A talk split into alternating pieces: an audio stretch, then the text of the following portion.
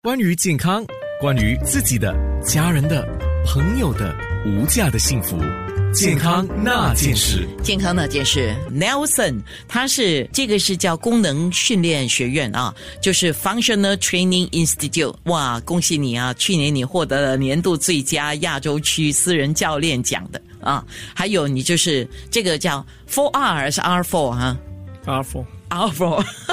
习惯讲呃多少啊多少啊好 OK 是 R four R four 是什么意思？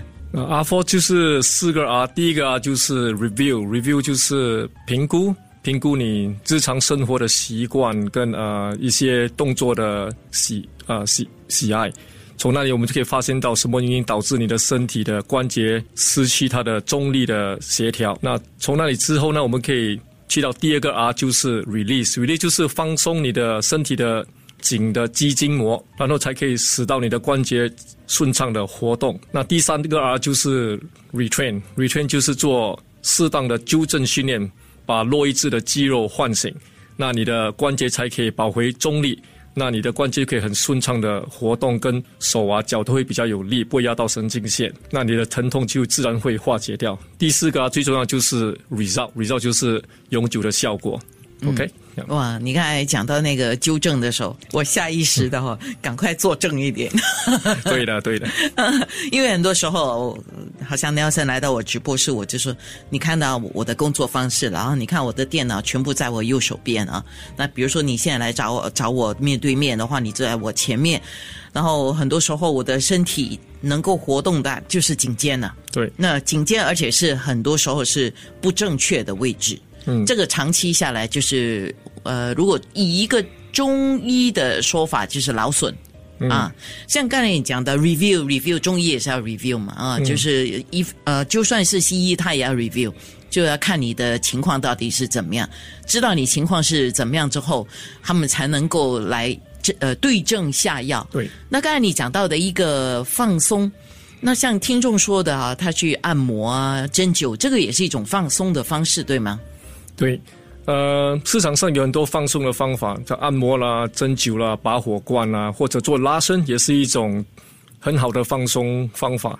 只是问题就是在很多时候，他们在放松的过程，他们不是对症下药，说他们是跟着症状来放松或针灸或或呃做调调骨之类等等。其实你要知道什么地方导致那个身体的关节失去那个协调。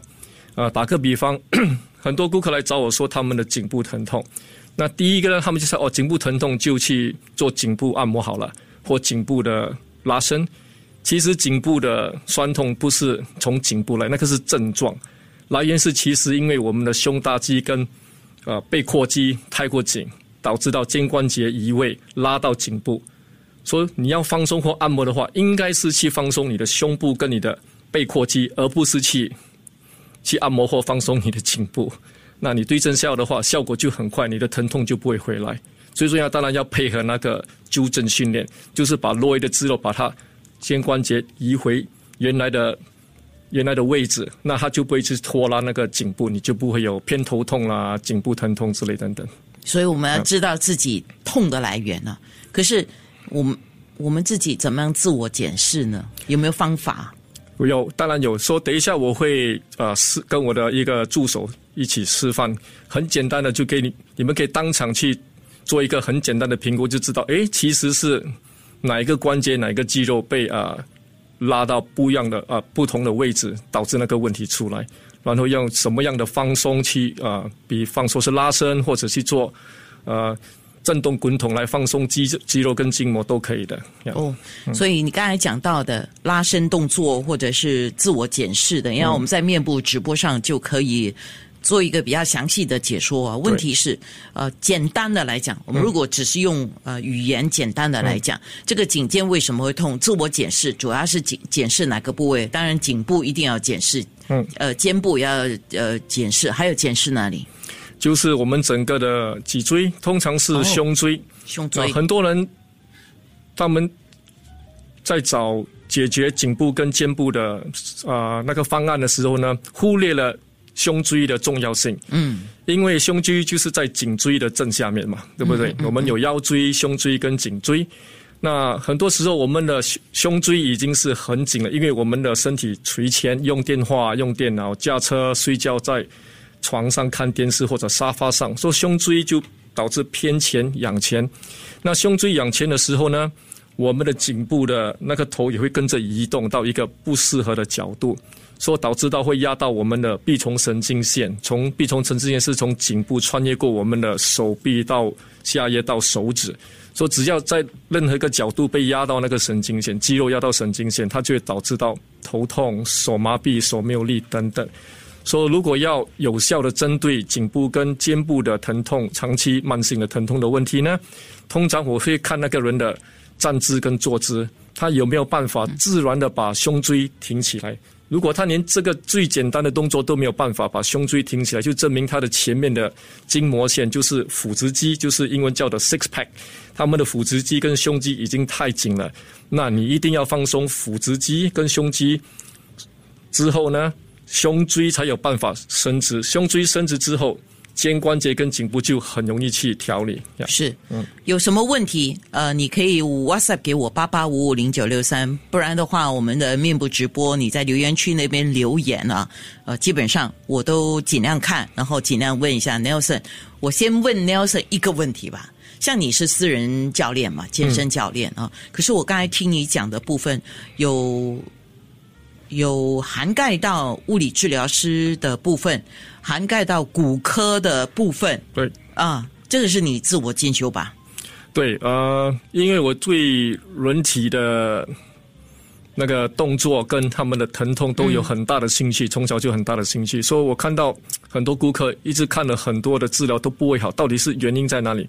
所以做了很多思考，上了很多课，读了很多书，跟尝试了很多种不一样的临床实验。最小的顾客有四岁，最老的有九十多岁，所以我从中吸取了很多。失败也从中领悟到很多的正确的方案，又有效又啊又很快的去解决，而且他们可以在家里自己啊做，啊就是这样来的。是不容易啊，这个不是空口说白话的事情啊。谢谢。健康那件事，关于健康，关于自己的、家人的、朋友的无价的幸福，健康那件事，健康那件事，比如说。我们现在说的就是呃，怎么讲哈？就是颈肩疼痛的问题啊。那我请呃 FTI 的 Nelson 来说一下，他是一位私人教练，他也是 R4 系统的创造者啊。那就说到呃，疏解颈肩痛不可以犯怎么样的一个错误呢？就是本来你要去疏解它，结果你去做错了，反而是更加有问题呢。对，这个是一个非常重要的问题。比方说，如果在评估的时候，我看到一个顾客，他已经是肩关节就是颈部吧，就是颈部，他已经是特别的偏垂下去了，特别的低的意思。那如果他还是一直去做这个放松的动作，很多人就是做这个拉伸的动作嘛，他就是再把它去拉长一点点，其实是这个是哦 错误的做法，因为他们误解了哦，我这里。很紧很酸，我就在去拉伸，其实越拉反而越糟，因为在拉在拉的过程，他感觉是暂时会很舒服，因为他在拉那个表面的皮嘛，就觉得诶好像比较轻松。其实你越拉越长，那个肩关节反而被偏更低，它就会拖拉着你的上斜方肌，反而更导致更多的之后的反效果。那应该怎么办？我们要练刚才的那个耸肩的动作咯。哦，刚才我们在面部直播上就有一个练耸肩的哈。对。我们简单的用语言讲一下，就是你的肩是放松平的。比如说你右右手先来，对啊，依照我刚才看的啊，一你的右手掌就放在你的头顶。对。OK，然后开始你的右肩就要提上来。对。不，没有用力的，只是提上来，对吗？对，就是不用力，对不对？很简单的去把它往上提上去，跟往下放下去。哦，这样的一个动作，它的帮助是？它是会唤醒五个肌肉。哦，就这么简单，就是五个肌肉，就是上斜方肌、下斜方肌、前锯肌，还有三角肌跟冈上肌。等一下啊，我要我要试一下我的左手，因为我发现我右手左手的话啊，我的左边是比较。呃没有那么、没有这么灵活。呀，对。